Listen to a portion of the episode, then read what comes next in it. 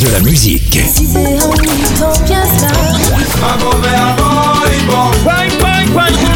Et des infos. Elle chantera jusqu'à ses 99 ans. Double disque d'or pour son premier album solo. C'est VSM Radio.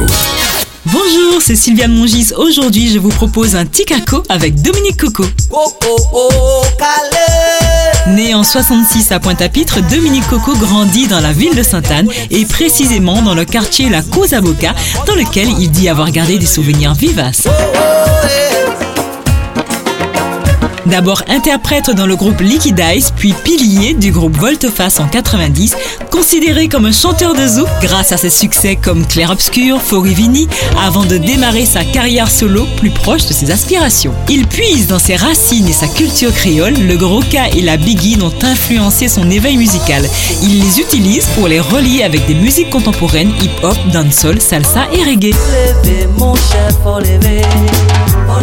Autre succès en 98, le titre Naturel Poésie, suivi l'année d'après du premier album Liberté Savane.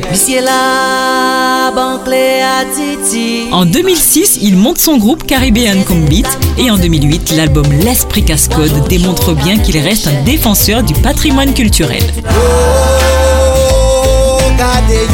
En 2020, Coco nous offre une version digitale, son dernier trésor Aquaba, pour notre plus grand plaisir.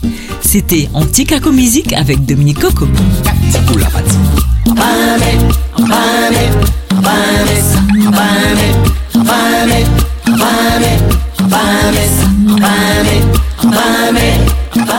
De la musique.